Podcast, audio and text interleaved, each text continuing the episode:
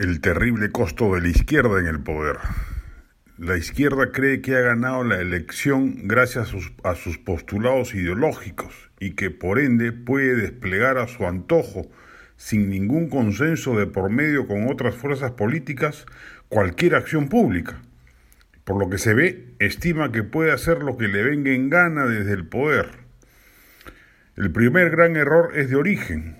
Castillo ganó gracias a la pandemia que generó un estado de zozobra social, política y económica de tal envergadura, solo el drama de que exista un millón de deudos podría explicar el desenlace, que facilitó la aparición de un candidato disruptivo, anti-establishment, que además no encontró un rival que siquiera se interesase en explotar ese perfil, como ocurrió con Keiko Fujimori, quien lo que hizo de bueno en la primera vuelta lo tiró por la borda en la segunda por pura terquedad. El 51% del país no es de izquierda y si votó por esa opción fue por las razones señaladas.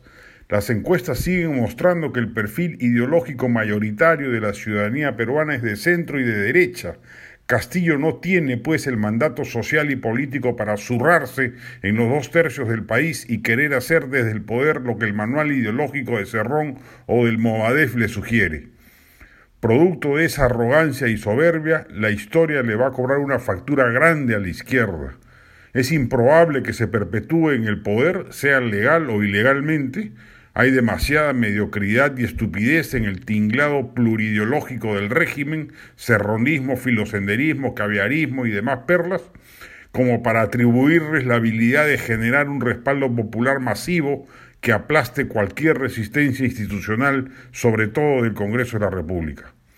Se van a ir a los cinco años, dejando un país sumido en una crisis política, social y económica gigantesca, que hará muy difícil que el electorado vuelva a inclinarse por una opción semejante.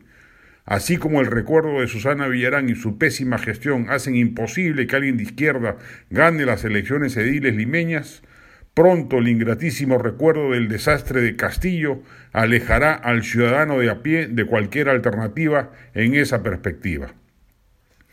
La del estribo. Qué placer encontrar en algunas ocasiones publicaciones extraordinarias como Imaginario y Memoria 200 años de la Biblioteca Nacional del Perú, una historia escrita y gráfica de una institución significativa del devenir nacional en nuestra República y que ha sido capaz de sobrevivir a tragedias enormes. Bajo la coordinación general de Natalia Ames y Cristel Best, la coordinación editorial de Gracia Angulo, la edición general de María Luisa del Río y la edición gráfica de Cecilia Larrabiur, el libro es de colección imperdible.